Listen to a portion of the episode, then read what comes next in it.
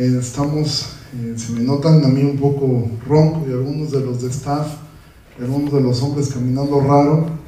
Es debido a que ayer nos ocurrió ir a jugar fútbol a Cardel este, con los hermanos del grupo de hombres de, allá de Cardel y también con, con, el grupo de hombres de aquí de Jalapa, que está llevando Claudio. Y bueno, fue un buen tiempo, la verdad es que sí, eh, fue un buen tiempo. Jugamos ahí los de Jalapa eh, contra los de Veracruz y, y. Evidentemente ganamos nosotros. Este, y bueno, fue un buen tiempo, pero sí fue mucho, este, pues ya, ya no es lo mismo, ¿verdad? Ya después de algunos años, algunos kilos, ya no es la misma situación. Eh, yo realmente estuve todo el tiempo gritando nada más eh, y estoy súper lastimado en la garganta. Entonces, si me ven así, no tengo ni COVID ni nada. Es que sí estoy, de verdad, fue una media está pegando de gritos y sí me lastimé la garganta. Me duele al hablar, pero fue por eso, nada más se fue esa razón este, por la cual eh, quizá hoy sí voy a estar hablando un poquito más, más bajito, ya estuve tomando algunas cositas, miel, etc. Y bueno, como ustedes saben, vamos a comenzar una serie que siempre hacemos en el tiempo de la Navidad y siempre tomamos un, un momento para poder enseñar respecto a, la Navidad y esta vez vamos a tomar una serie de mensajes que hemos titulado Encuentros con Jesús, porque al final del día de eso se trata la Navidad. La Navidad es un encuentro con Jesús, es, es Dios se hizo hombre, habitó entre nosotros y se encontró Él con nosotros. Pero los encuentros con Jesús tú los vas a encontrar desde Génesis, ¿sí? Cada que tú miras que la gente hablaba con Dios, hablaba con Jesús. Entonces probablemente no vas a escuchar las historias típicas de, del ángel Gabriel con María y el nacimiento de los, este, los borreguitos y los magos este, de Oriente, etcétera, no vamos, pero vamos, vamos a mirar estos encuentros con Jesús y cómo es que la vida de las personas cuando tuvieron un encuentro con Jesús fue, fueron transformadas, fueron cambiadas. Y me toca a mí eh, comenzar con esta serie, de ahí estarán enseñando eh, personas eh, de liderazgo, los diáconos, algunos líderes estarán enseñando todo esto. Y ya en enero eh, retomaremos, ya saben, primeros mensajes de enero siempre es como que titulamos el año de alguna forma. Hasta ahorita nosotros sí le hemos pegado. Este año fue el año del sufrimiento. Y vaya que fue un año de sufrirle. Entonces, este, en ese sentido vamos bien nosotros eh, con nuestros pronósticos anuales. Entonces, este, eh, yo lo hago más que nada como una forma irónica. No es que titulen y yo desee. Nunca nadie se imaginó una pandemia como la que vivimos. Pero cuando hablamos acerca de, de encuentros con Jesús, cuando hablamos acerca de, de, estos encuentros con el Señor, vamos a darnos, vamos a poder mirar algo. Que muchas veces eh, tendemos a mirar las cosas a veces como no son. Y yo decidí, desde que comenzamos con esto, eh, predicar acerca de un hombre que tuvo un encuentro con Jesús, que fue Jacob. Tú recordarás un poquito la historia de Jacob. Jacob es el, es el segundo hijo de Isaac, nieto de Abraham. ¿Qué ocurre con Jacob? Él nace, eh, su hermano mayor, Esaú, nace primero. Y cuando él nace, él nace tomándole del tobillo. Y cuando él nace, su mamá tuvo una promesa, el mayor servirá al menor. Después tú conoces la historia. Eh, eh, Saúl le vende la primogenitura por un plato de lentejas y su mamá le dice, vete de aquí. Bueno, primero engañan al papá, él engaña al papá, se viste, se disfraza y después él huye. Y su mamá Rebeca le dijo, vete con mi, con mi hermano Labán hasta que la ira de tu hermano se apacigüe y yo te voy a llamar. Pero resulta que pasaron 20 años y nunca le llamó su mamá. Pues lo que entendemos es que la ira de su hermano no se apaciguó nunca. Y es entonces que viene toda una historia de él. Ahora tiene problemas con el suegro. Eh, el suegro resulta ser más tranza que él. Entonces, él que era tranza, porque el nombre Jacob significa usurpador, ¿sí? timador, este, eh, y, pero se encuentra con uno que es peor que él, su suegro, ¿sí? Y el suegro le dice, pues para tranzas, tranza y medio. Y al final entre ellos dos empiezan, tú lees la historia de Jacob y Labán, y tú vas a darte cuenta cómo entre ellos dos se timaban, al grado que en un momento él se enamora de Raquel y su suegro le dice, dale, siete años, trabájame, ¿sí? Por mi hija. Y el otro enamorado pues lo hace y después que, que, le cambian a la esposa le dan a, otra, Lea. Y él se enoja y dice, ¿qué pasó? Y no es que no es nuestra tradición dar a la, dar a la menor. Entonces, si quieres al otro, pues viene en paquete, pero trabajan otros siete años. ¿Sí? Y se la aplicó. Después Jacob se la cobra con las ovejas. ¿Sí? Y así tú vas a ver la historia de Jacob. Hasta que un día decide Jacob irse. Y en esa primera ida ocurre algo. Te estoy contextualizando para llegar al capítulo que, quiero que veamos hoy. Labán va y lo persigue. Y cuando lo persigue, Jacob sale a su encuentro valientemente. Y le reclama, por fin le dice todo lo que no sabía atrevido a decirle a Labán. Y Labán lo toma bien, nada más le dice, nada más dame mis ídolos que tenía, que se llevaron. Y bueno, resulta que los tenía Raquel escondidos, etc. Y ahí pasa esa historia. Y después de eso, resulta que él se entera que su hermano Esaú, el que nunca le dijeron que se le había pasado el coraje, ahora viene a su encuentro. Pero ahora la actitud de Jacob va a ser distinta. Con, él, con Labán él no tenía miedo. ¿Sabes por qué no tenía miedo? Porque él tenía la razón. La razón la tenía Jacob. El que se había pasado de lanza había sido Labán. Pero con su hermano Esaú él tiene mucho miedo. ¿Sabes por qué? Porque él sabía que su hermano Saúl tenía la razón. Shakespeare alguna vez dijo que, que una mala conciencia es la mayor generadora de temor y de miedo. ¿Sí? Y eso es cierto, cuando tú enfrentas algo, cuando tú dices, ching, en el fondo yo sé que yo sé que la rebota da un montón de miedo y siempre piensas lo peor. Y es así como llegamos a esta historia de un hombre que fue un usurpador. Y vamos a ver qué ocurrió cuando tuvo un encuentro con Jesús. Génesis capítulo 32. Y en lo que llegas ahí quiero decirte otra cosa. Nosotros a veces tendemos a idealizar muchísimo a los personajes de la Biblia y pensamos en los patriarcas, Abraham, el padre de la fe. Mira, te quiero decir algo. Si tú, tú, tú que eres casado, si tú tuvieras la fe de Abraham, tu esposa ya te hubiera matado. ¿Sí? O sea, porque tus actos de fe un día se te ocurrió vender a tu esposa a un, para decir que es tu prima y dejar que otro se enamore de ella. Eso hizo Abraham. Y después en otro acto de fe, eh, desesperado, le dijo, bueno, pues le ofrecen a, a, Agar y Abraham dice, pues va, dale, pues tengamos un hijo, ¿no? O sea, de verdad, si tú tuvieras la fe de Abraham, tu esposa ya te colgado, sí, más de una vez aunque obviamente la fe de Abraham fue una fe genuina. Isaac no fue alguien mejor en muchos sentidos. Y Jacob ni se diga. ¿Sí? Sin embargo, Dios no tiene ninguna pena en decir el Dios de Abraham, de Isaac y de Jacob, tres perfectos pecadores que fueron salvados por gracia. Y vamos a mirar qué ocurre en el capítulo 32. Este, si tuvieran agua, por favor. Dice, versículo capítulo 32, Jacob siguió su camino y le salieron al encuentro ángeles de Dios. Y dijo Jacob cuando los vio, campamento de Dios es este. Y llamó aquel nombre Mahanaim. Y aquí comienza la historia. Y uno lee esto y lo lee uno bien rápido. Oye, este tipo estaba tan acostumbrado a este tipo de cosas. ¿Tú qué harías en un lugar que llegues hay ángeles? Tú dirás, buenas tardes, y me sigues caminando. Bueno, es Jacob, sí. Jacob supo que había ángeles donde él estaba y él siguió, porque él ya estaba acostumbrado a este tipo de experiencias, eh, quizá un tanto gracias, quizá un tanto eh, sobrenaturales. Él ya estaba acostumbrado a esto, sí. Sin embargo, es un perfecto contexto para esta historia. Hay ángeles. Es decir, desde, el momento que esta historia comienza, Dios le estaba diciendo a Jacob, estoy contigo. Pero ¿qué ocurre? Dice el versículo 3, y, envió Jacob mensajeros delante de sí a Esaú su hermano, a tierra de Seir, campo de Edom.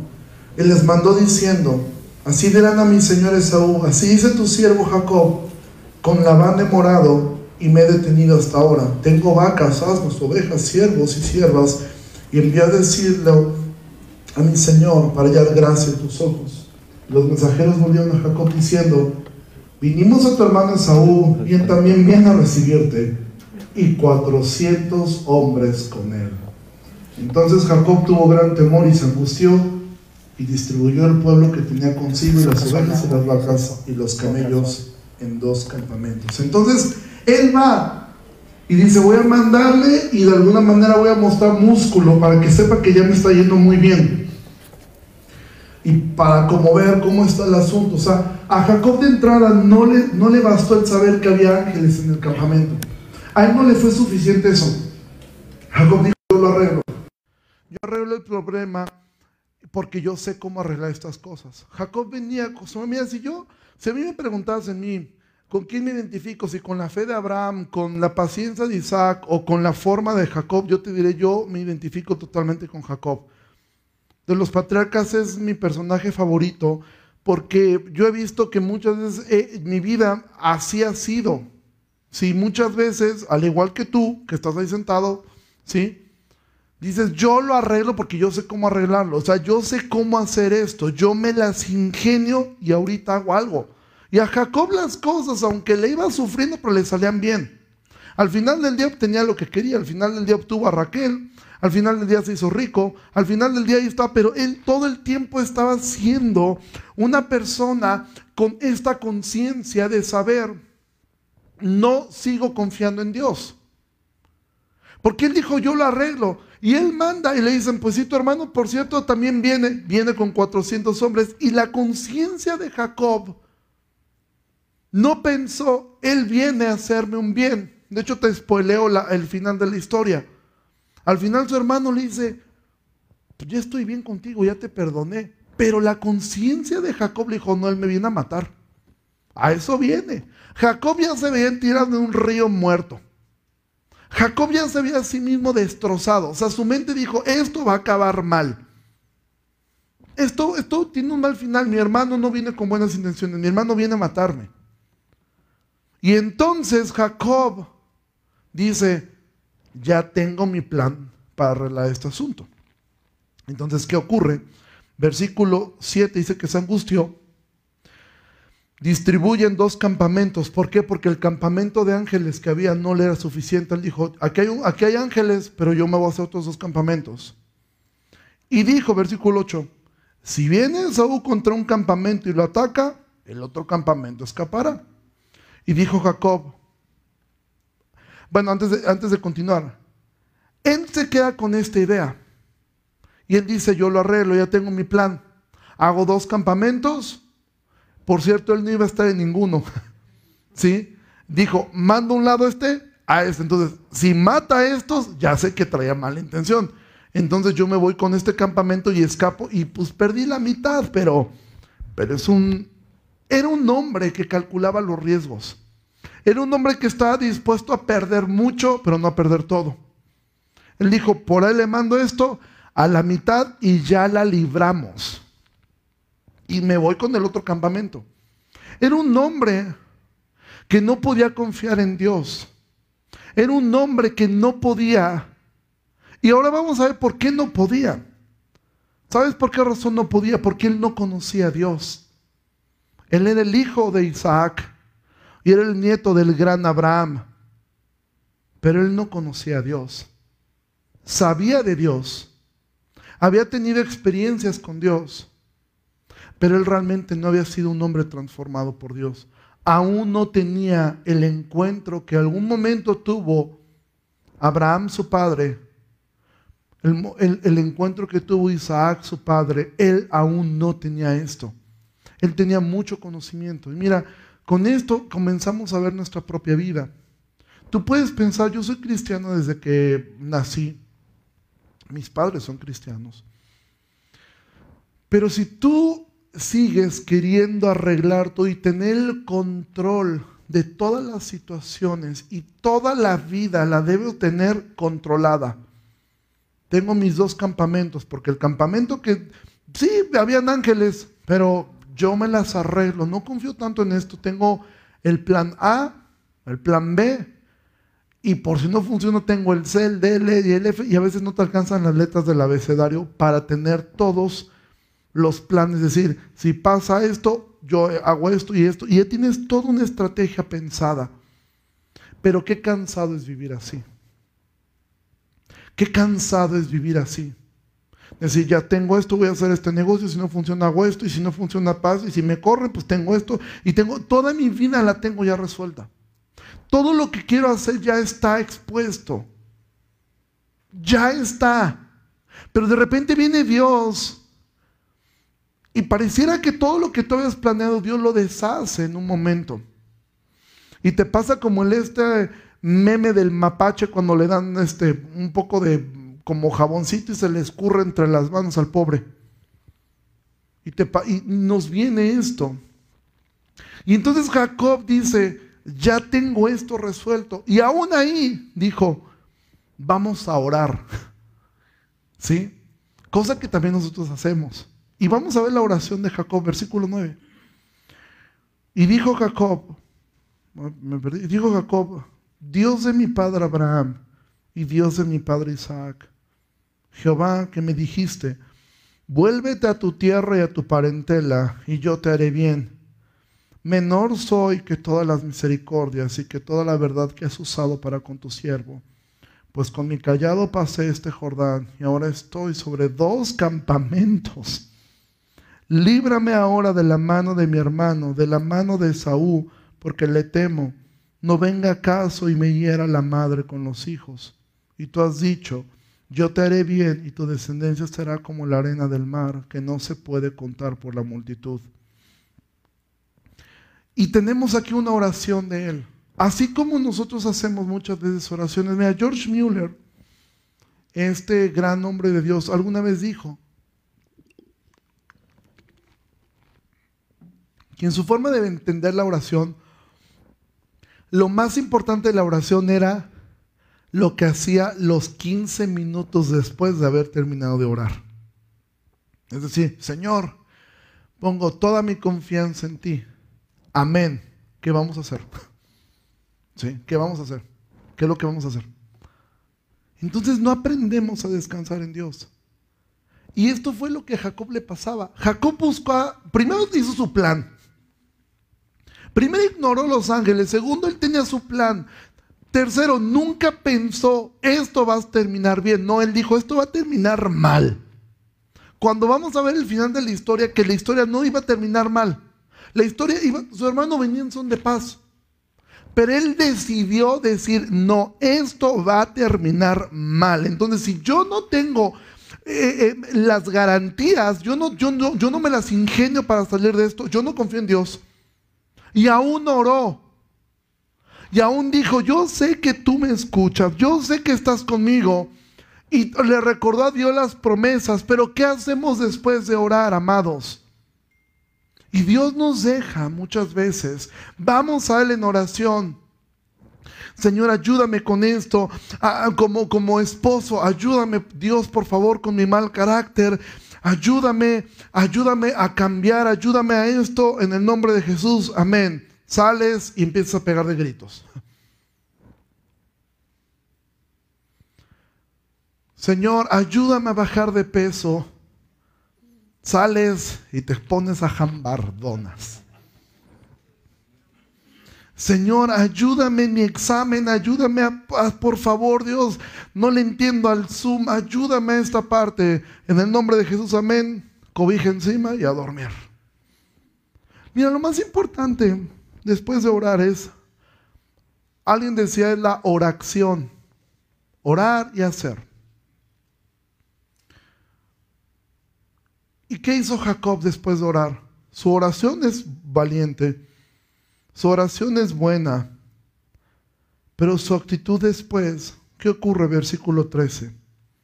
Dice, y durmió allí aquella noche y tomó de lo que le vino a la mano un presente para su hermano Esaú. 200 cabras y 20 machos cabríos, 200 ovejas y 20 carneros, 30 camellas paridas con sus crías, 40 vacas y 10 novillos, 20 asnas y 10 borricos. Y lo entregó a sus siervos, cada manada de por sí, y dijo a sus siervos, pasen delante de mí y pongan espacio entre manada y manada. Y mandó al primero diciendo, si Esaú mi hermano te encontrara y te preguntara diciendo, ¿de quién eres y a dónde vas? ¿Y para quién es esto que llevas delante de ti? Entonces dirás, es un presente de tu siervo Jacob que envía a mi señor Esaú. He aquí también él viene tras nosotros. Mandó al segundo y al tercero y a todos los que iban tras aquellas manadas diciendo, conforme a esto hablarán a Esaú cuando le hallaren y dirán también, he aquí tu siervo Jacob viene tras nosotros porque dijo, apaciguaré su ira con el presente que va delante de mí y después veré su rostro, quizá le seré acepto. Pasó pues el presente delante de él y durmió aquella noche en el campamento. Es decir, él no puso su confianza en Dios. ¿Sabes qué estaba haciendo Esaú? Muy probablemente. Y lo digo porque a mí me ha pasado y también a ti. ¿Sí? Oramos, pero tu mente está pensando en qué voy a hacer. Señor, confío plenamente en ti. Ayúdame, tal, tal, tal, pero tu mente está, ya sé lo que voy a hacer.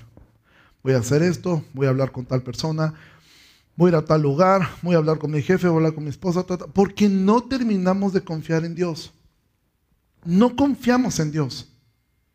No decimos, ok, hay tiempo, Dice Eclesiastes, tiempo de tirar piedras, tiempo de recoger piedras. Ok, hay un tiempo donde Dios dice, estén quietos y conozcan que yo soy Dios. Si hay un momento dices, ya, ok, voy a esperar, voy a ser paciente. A ver qué ocurre. Pongo toda mi confianza en Dios. Y Dios hará. Yo ya no puedo seguir luchando, yo ya no puedo seguir intentando estrategias. Voy a pensar y calmarme y que ocurra lo que tenga que ocurrir, porque Dios es Dios y voy a confiar plenamente en Él. Voy a hacer lo que me toca hacer. ¿Qué es lo que le tocaba hacer a Jacob? Esperar a su hermano. Es lo que le tocaba. Confiar en Dios, esperar a su hermano y a ver qué pasaba. Pero su angustia, su miedo, su conciencia no le permitían estar en paz. Y mientras él oraba, dijo, ya dividí el campamento, ya tengo otra idea. Voy a mandarle a mi hermano de grupitos. ¿Sabes qué es lo que él pensaba? Si mato un grupo, ya sé, y los demás corremos. Entonces él dijo, mando un grupo en avanzada. Si lo trata bien, hay otro grupo. Está la opción A, la opción B, la opción C. Y al final dice, y a lo mejor le apaciguo la ira. Y al final, pues tengo otro campamento que ya huyó. Es decir, Jacob tenía todo bajo control, o eso pensaba él. Y él seguía todo el tiempo como estuvo con Labán, con su propia fuerza logrando las cosas. Quiero a Raquel, trabajo siete años, me dio una lea, pues trabajo otros siete. ¿Sabes que él tenía un buen ejemplo de Isaac, su padre? Isaac, su padre, tuvo una sola esposa. Porque ese siempre fue el plan de Dios. Él tenía un buen ejemplo. Él quería a Raquel, pero Dios le dio a Lea, a través de la situación como haya sido. ¿Sabes por qué estoy seguro de eso? Porque ¿sabes de dónde, de dónde viene la ascendencia de Jesús? No viene de Raquel, viene de Lea. Judá nació, es hijo de Lea. Raquel solamente le dio dos hijos. Uno, el de la historia muy bonita de José, que ni siquiera está contado entre las tribus de Israel.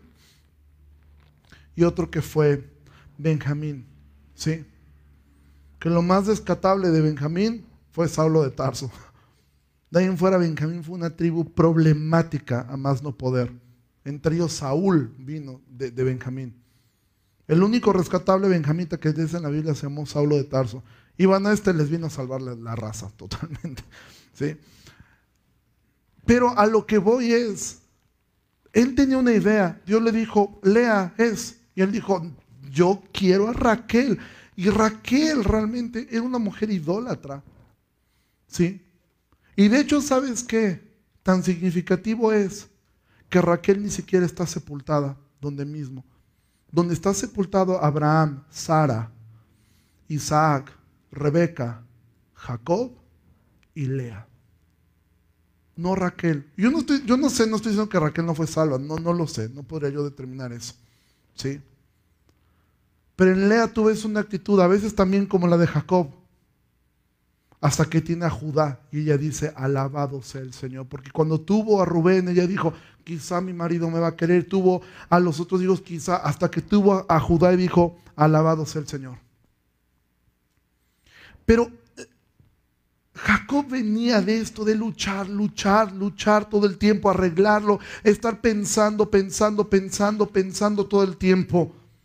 ¿Te ha pasado eso que estás trabajando todo el día y te duermes pensando en el trabajo? Te duermes pensando cómo vas a arreglar el día de mañana, cómo le vas a hablar a un cliente, cómo le vas a hablar al otro, cómo vas a arreglar esto, cómo vas a arreglar el otro. Y tu mente no descansa. Tu mente no para. Tu mente no puede disfrutar lo que tiene porque todo el tiempo está pensando, es que me va a venir algo malo. Esaú viene a matarme. A eso viene. Porque mi mamá nunca me habló que se le había pasado el coraje. Y eso es cierto. Rebeca nunca le habló para eso.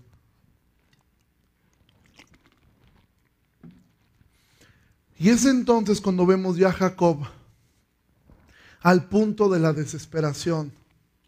Porque es de volverse locos estar bajo tanto estrés y tanta presión estar pensando cómo la libro, cómo la libro, cómo salgo. Y él ya tenía dos campamentos. Imagina toda la estrategia que él ya tenía armada. Tenía dos campamentos. Después de estos campamentos de uno dijo, va, lo, este me lo divides así y va a ser tú primero. Después de ti vas tú y después de ti van ustedes. Y ahí me van diciendo cómo fue la reacción de mi hermano para ver cuando llegue yo a ver si ya lo logré apaciguar. Y obviamente su plan de si los mata yo me voy. Y sabes qué después de esto él todavía tuvo otra idea. Pero es aquí entonces cuando Dios, cuando Jesús tiene un encuentro con Jacob, versículo 22. Y se levantó aquella noche. Date cuenta que el tipo no podía descansar. Se levantó aquella noche y tomó sus dos mujeres y sus dos siervas y sus once hijos y pasó el vado de Jacob, los tomó pues e hizo pasar el arroyo a ellos y a todo lo que tenía. Es decir, dijo, no, creo que el plan tiene algunas variables. Entonces, me voy a esconder yo nada más con los míos. Así si Saúl mata a todos, pues perdí todo, pero yo salvo la vida y la de mis hijos y la de mis esposas él no podía descansar. Porque todo el tiempo estaba luchando y pensando, ¿cómo voy a resolver esto yo? Pero en medio de todo esto, Dios estaba allí. Y esto era parte del plan soberano que Dios tenía. ¿Para qué? Para por fin aislarlo y tenerlo solo versículo 24. Y aquí aparece algo tan extraño. Lo tomó pues, versículo 24, así se quedó Jacob solo y luchó con él un varón hasta que rayaba el alba. Y tú dices, ¿qué? O sea, ¿cómo? O sea, esta es, esta es una de las historias más extrañas de la Biblia. ¿Sí? Yo alguna vez escuché tal tamaño de herejía y de tontería. Que alguien dijo, bueno, eh, probablemente lo que él encontró fue un tipo de vampiro, porque le tenía miedo al amanecer. ¿Sí? Porque es una historia un tanto fascinante. Porque de repente dice esto, así quedó Jacob solo y luchó con él un varón hasta que rayaba el alba. Y date cuenta lo que dice. Primer cosa, Jacob se quedó solo. Va a llegar un punto donde Dios te va a empezar a empujar, a empujar, a empujar hasta que te quedes solo. No, probablemente en una isla, no, pero Dios en algún momento te dice, ya, deja de querer arreglar las cosas tú. Está quieto, conoce que yo soy Dios. Ok, ya está solo. Y entonces dice, y luchó con él un varón. Es decir, no fue Jacob el que le echó el pleito a él. Un hombre llegó a, para echarle pleito a él. Y entonces comienzan a luchar y comienzan a pelear entre ellos. Comienzan a pelear. ¿Por qué? Porque Jacob ya por fin estaba solo. Y entonces este hombre comienza a luchar. Versículo 25. Y cuando el varón vio que no podía con él, tocó en el sitio del encaje de su muslo y se descoyuntó el muslo de Jacob mientras con él luchaba. Ahora, este hombre es Jesús. ¿Sí? Es una de las maneras en el cuando vemos al ángel del Señor, ¿sí? Y vemos a Cristo aquí. Y ahí está él. Ahora tú dices, oye, pero ¿cómo que luchó con Dios y como que andaban empatados? Porque eso es lo que estoy diciendo aquí, ¿sí? Algún eh, comentarista dice que probablemente esto, esto fueron horas, horas. Mira, hablándolo, sé que hay psicólogos podrán entender. ¿Cómo es que un hombre puede aguantar tantas horas luchando? ¿Sabes por qué? Porque era toda la adrenalina que tenía todo el estrés y era la forma en la cual él estaba de alguna manera sacando todo, todo. Esos años y años y años de vivir todo el tiempo arreglando las cosas como él solo, transando desde su hermano Labán, que se aprovechó de la situación y le vendió carísimo un plato de lentejas, y toda su vida después engañó a su padre Después fue engañado por su, por su suegro, pero después la aprendió de él y se la volteó. Y ya un hombre cansado, luchando con todas sus fuerzas. Y este comentarista dice, seguramente había momentos donde parecían dos borrachos peleándose. Pero no se cansaba. Y muchas veces así somos tú y yo, no nos cansamos. Y un Dios viene y parece que Dios va a, luchar con nosotros y nosotros seguimos diciendo, yo puedo, yo puedo, yo puedo. Y no es que Dios no pudiera. Él pudo haber terminado este round así. No es que él no pudiera, simplemente estaba dejando que Jacob se diera cuenta que ni aún teniendo a Dios enfrente, él se rendía. Y eso muchas veces es lo que nos pasa a nosotros. Tenemos a Dios enfrente y ni aún así decimos, me rindo, ya no puedo, dejo de luchar y confío plenamente en ti. Porque decimos, yo puedo arreglarlo. Y Jacob luchó y luchó y no es que estuviera empatado este asunto. Bastó que el ángel del Señor tocara su cadera para que se la dislocara. Eso pudo haber ocurrido en el minuto uno. Simplemente Él está haciéndole ver, Jacob, no puedes rendirte. Entonces yo te rindo a ti.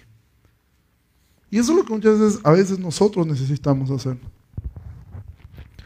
Necesitamos tocar fondo. Necesitamos llegar hasta el piso y donde Dios dice, ok, aún toca a Él. Y entonces, 26, y dijo, déjame porque raya el alba. Y Jacob respondió, no te dejaré si no me bendices. Es decir, Jacob con la cadera dislocada estaba agarrado de, eh, Jesús, de, de, este ángel, y dijo, pues no te dejo. Y no es que fuera un vampiro que salía el sol, se moría, no. Simplemente le estaba dejando en claro, esto tiene un fin. La noche, amanece, yo me voy. Y él se aferra con todas sus fuerzas y le dice, no te dejo si no me bendices. Porque sabes que todos nosotros en la vida queremos la bendición de Dios. Queremos ser bendecidos por Él. Queremos ser librados de nuestro problema. Y aún condicionamos, si no me bendices, yo no dejo de luchar. Porque esto muchas veces erróneamente lo han tomado mucho los promotores del Evangelio de la Prosperidad. No sueltes a Dios hasta que te bendiga. Esto no era algo lindo. Lo que estaba haciendo Jacob era, yo no me rindo hasta que no obtengo lo que quiero. No me rindo hasta que no me bendigas. Pero resulta que Dios lo que quería era arrepentimiento de él. Quería que reconociera que no podía hacer nada por sí mismo. Él ya está sin fuerzas, ya tiene la cadera dislocada, ya está mal. Pero él dice, yo no quiero que mi hermano Esaú me mate. Y no te suelto hasta que no tenga lo que tú quieres. ¿Sabes por qué? Porque eh, Jacob pensaba que su peor enemigo era Esaú. ¿Sabes cuál era el peor enemigo de Jacob? Su propia naturaleza. Y eso es lo que este ángel le va a hacer ver.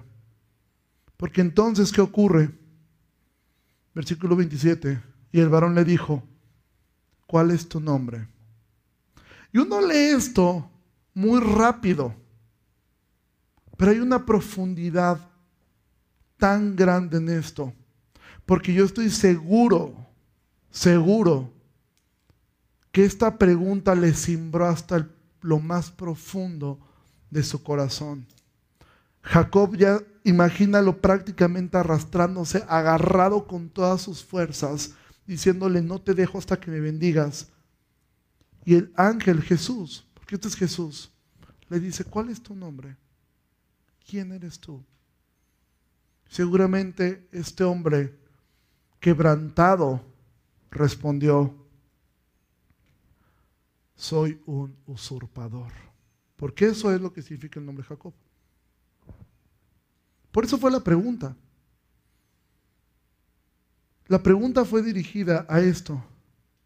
¿Quién eres? ¿Cuál es tu nombre?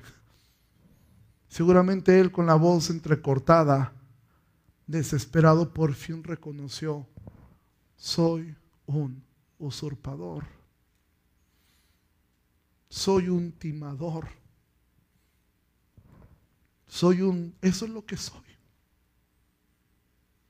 Y hasta que tú no te rindas a Dios y reconozcas, no sé qué tienes que reconocer tú soy un mentiroso, soy un adúltero, soy un miedoso, soy un, cobarde, soy eh, eh, un ladrón, soy un lascivo, soy un lujurioso, soy no sé qué tienes que reconocer tú. Soy un egocéntrico, no sé. Pero esto es lo que Dios siempre espera. Reconoce quién eres. Reconoce por fin que no puedes Reconoce tu condición caída. Reconoce que separado de mí nada puedes hacer. Reconoce que no eres nada. Reconoce que no eres nadie. Reconoce que eres un pobre en espíritu. Reconoce que no puedes hacer nada, que tú no puedes arreglar tu matrimonio, que tú no puedes arreglar tus hijos, que tú no puedes arreglar nada. Absolutamente nada puedes arreglar si no es Él quien te ayuda, si no es Él el que viene y te resuelve. Entonces Dios te dice, ¿quién eres tú? ¿Quién eres? ¿Cómo te llamas? Porque has luchado toda tu vida intentando tener el control de todo. Has luchado toda tu vida intentando mantener las cosas en orden y ves que todo se te viene abajo. Y vez tras vez, tras vez, tras vez, y luchamos contra Dios. Y luchamos y luchamos y luchamos. Pues llega un punto donde dice, basta, ¿quién eres? ¿Cómo te llamas? Y esa es la pregunta para ti. ¿Quién eres? ¿Cómo te llamas? Y él dijo, soy un usurpador. Pero entonces viene la razón de la Navidad.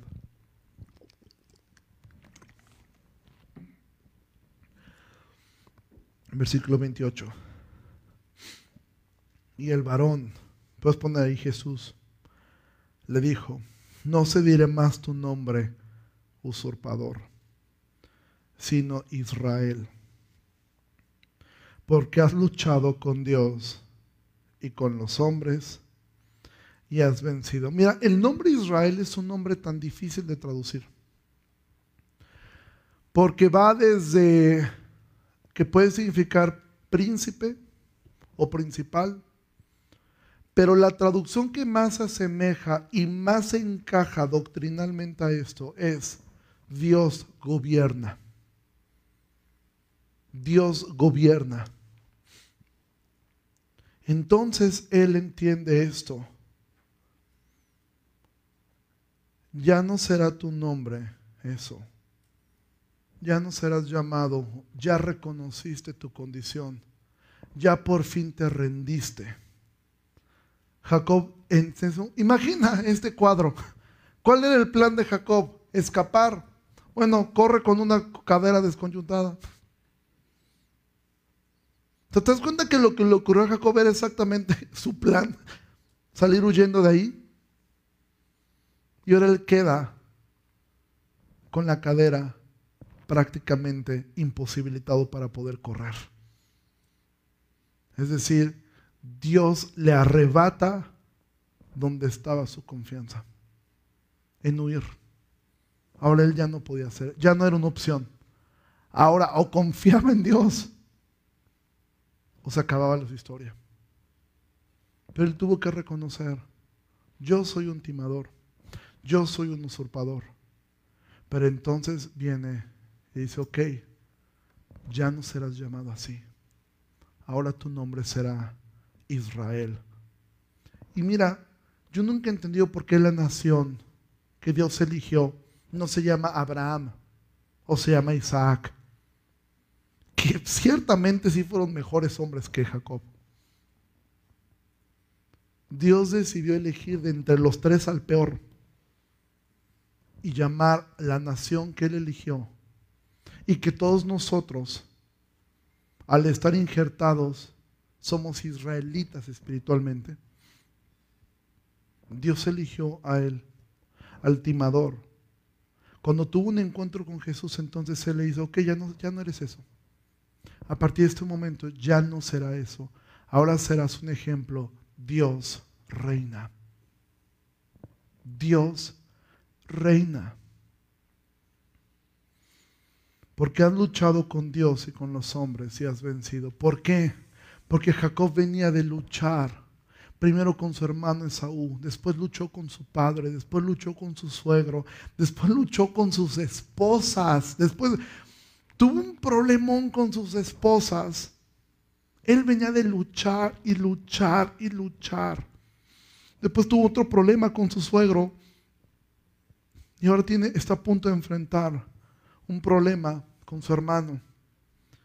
Pero Dios le dice, ya no serás llamado usurpador, sino ahora serás llamado Dios gobierna.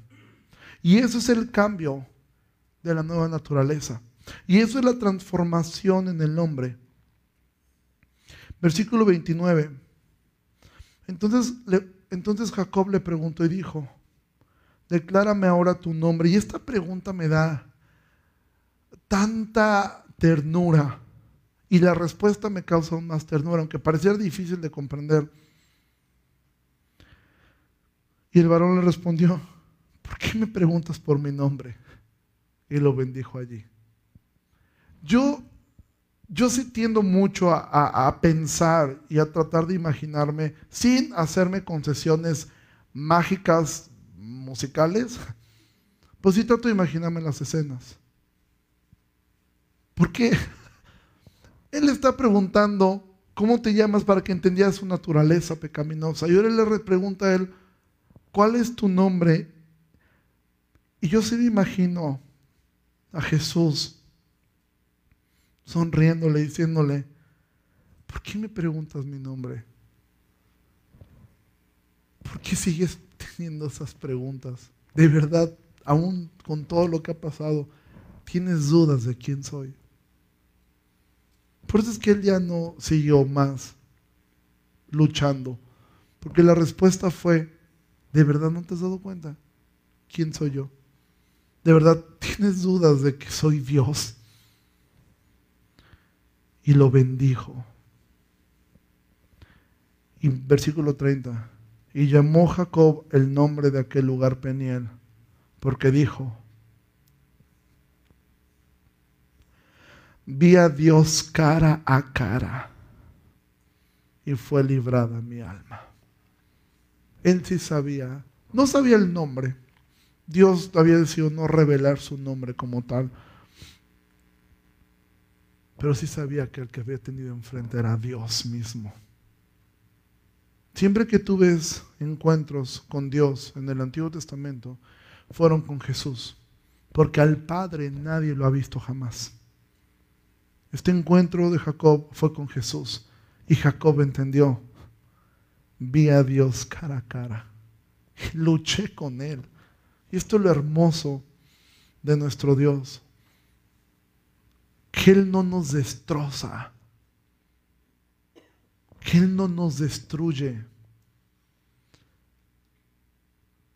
Dios, Jesús, decidió para enseñarlo luchar con Él. ¿Alguna vez está un padre jugando luchitas con su hijo? Que el padre tiene la fuerza para de un solo golpe derribar a su hijo, pero él decide hacer esto. Al final, una buena lección que queda es, y alguna vez dio un padre hacer esto, y al final le dijo, ya cuando su hijo ya no podía más, ya nada lo tomó, lo tenía en, el le dijo, bueno, es que te quede claro que tengo más fuerza que tú, ¿sí? para que nunca me falte el respeto. Y él me dijo en broma, solo hago para cuando no tenga fuerza, se le quede como a los elefantitos el miedo, ¿no? Este, pero imagina ese cuadro, un padre jugando luchitas con su hijo. Eso fue lo que hizo Jesús con Jacob, con una finalidad de que él entendiera yo pude haber acabado contigo en el momento que yo quise. Pero te dejé para que te dieras cuenta de tu necedad de aún luchar conmigo, pero después que te dieras cuenta de que te amo y de que no te estoy abandonando. ¿Quién eres? Eres un usurpador, pero yo ya no te miro así. Yo te miro como las dos traducciones que tiene Israel, como alguien gobernado por Dios y también como un príncipe, un coheredero juntamente con Cristo, un hijo de Dios que sin merecer nada lo tiene absolutamente todo, que eres hijo de Dios, hijo del Rey de Reyes, del Señor de Señores, que tienes un, intercesor en el cielo, que tienes un Padre que te ama, que tienes no un campamento como este pequeño campamento de ángeles. Hay ángeles a tu alrededor que están cuidándote y sirviéndote sin que tú siquiera te enteres. Tienes un Padre en el cielo, tienes un hermano sentado a su diestra y tienes el Espíritu Santo quien te convence, quien te anima, quien te consuela, quien te recuerda las palabras de Cristo. Después de ser usurpadores, después de ser timadores, después de ser pecadores, Dios viene y nos cambia completamente. ¿Por qué? Porque Él decidió salvarnos. No fueron nuestras obras, no fueron nuestros méritos, fue su gracia solamente. Y tú puedes decir, wow, qué bonita historia. Y después, ¿qué pasó con Jacob? Fue un hombre, se volvió Superman. No. si tú conoces la historia, de hecho Génesis prácticamente termina con la historia de Jacob y con su hijo, José. Así termina. El último que termina hablando en Génesis es Jacob, prácticamente, profetizando sobre ellos antes de morir. Jacob le faltaban tantos problemas por delante, tantos errores que siguió cometiendo, pero ya era Israel. Y ya vemos en él errores. Mira, lo siguiente que vas a leer después de este capítulo es, Dios le dijo, vete a tu casa, pues él dijo, está más bonito aquí. ¿Y que termina sucediendo? Violan a su hija. Y viene un desastre. Después él por sobreproteger a un hijo, se le vienen encima a los otros y él entra en una angustia de pensar que su hijo está muerto. Después tiene que soportar ya no sé si el buen plan o el berrinche o no sé qué fue lo que José tenía en plan de hacerlo sufrir tanto a su propio padre, metiéndole la copa, sacándole la copa, llevándolos, trayéndolos, haciendo tanta cosa que no sé por qué lo hizo, aunque había un plan de Dios en eso, sí, pero en la responsabilidad humana no entiendo la razón. Y Jacob sufriendo. Porque mira, no, en la vida cristiana no es un asunto ascendente de perfección. Estos hombres la siguieron regando se siguieron equivocando. Pero algo que se ocurrió es que ya reconocían lo que eran. Y Jacob reconocía, yo era un usurpador. Como hemos cantado tantas veces, sublime gracia del Señor. Yo era ciego, mas ahora veo. Pero amado, en la Navidad realmente uno de los mensajes más altos que tiene es este. Deja de luchar con Dios. Ríndete a Él. Confía en Él. Pon tu confianza en Él, no en los hombres, no en tu trabajo, no en lo que tienes. Confía en Dios y ríndete. Y dos, no permitas que nadie llame inmundo lo que Él ha purificado. Y si tú eres un hijo de Dios, no permitas que nadie te llame usurpador cuando Dios te llama que eres un hijo suyo.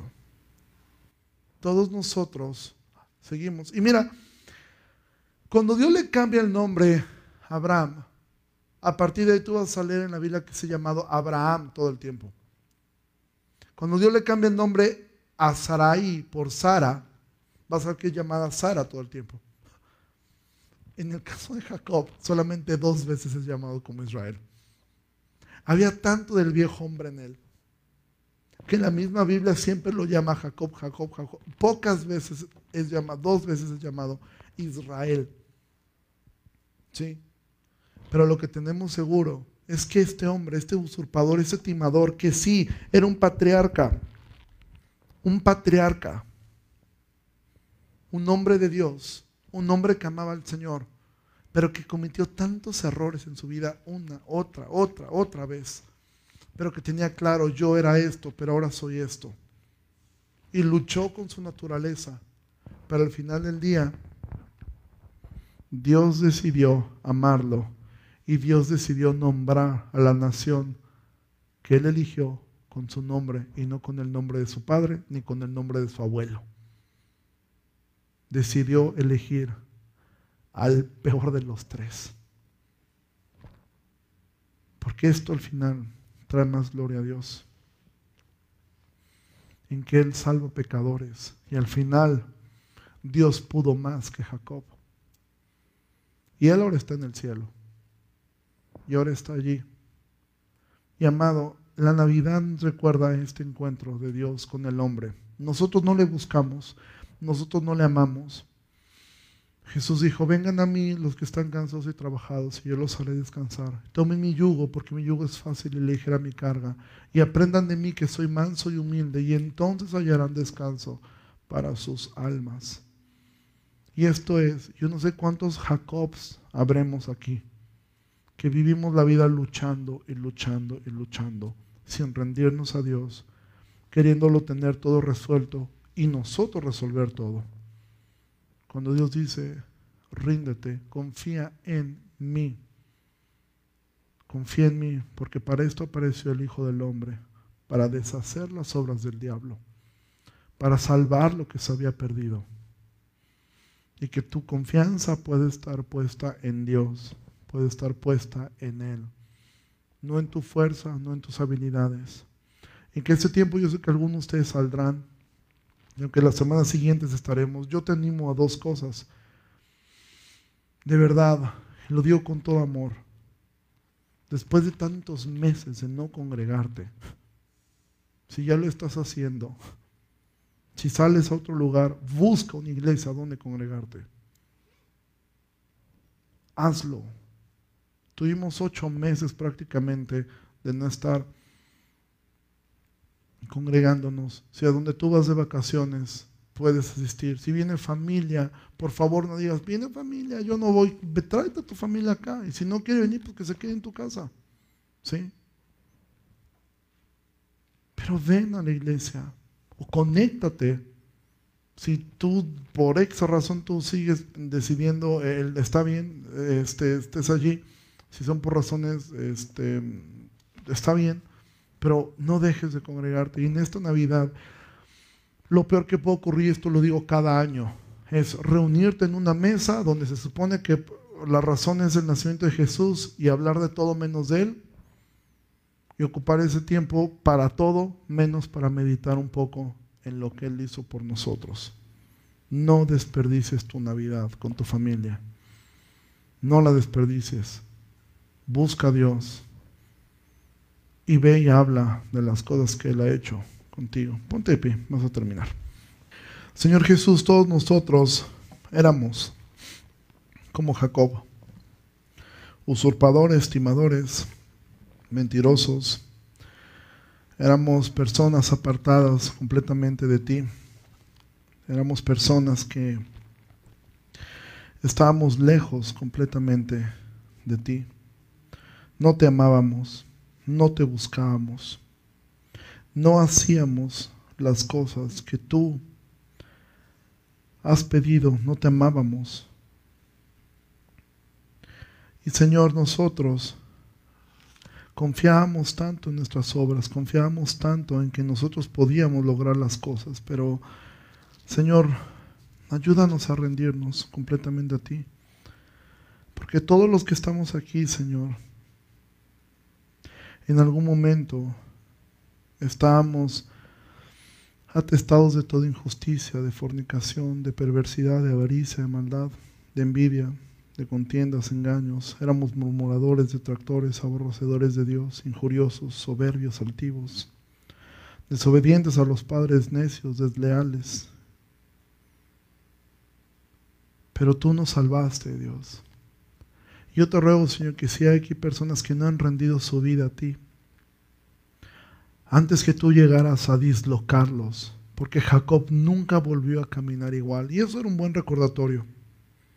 Cada paso que él daba, él recordaba, lo doy por la gracia de Dios. Porque luché con Dios y luché con los hombres, pero al final Él me dio la victoria. Y te pido, Señor, que nos ayudes en nuestra debilidad a poder rendirnos y confiar plenamente en ti y hacer como Cristo y hacer cada vez más como tú. Ayúdanos, Señor, a arrepentirnos cuando tengamos que hacerlo, pero también ayúdanos, Señor, a siempre pararnos firme en la roca que eres tú y saber que un abogado tenemos, Jesucristo el justo, quien nos ayuda y que nuestra confianza no está puesta en lo que podemos hacer y lo que podemos tener, sino en ti. Oramos todo esto en el nombre de Jesús. Amén y amén. Iglesia, Dios les bendiga muchísimo, que pase un excelente domingo y si el Señor lo permite, nos estaremos viendo la próxima semana.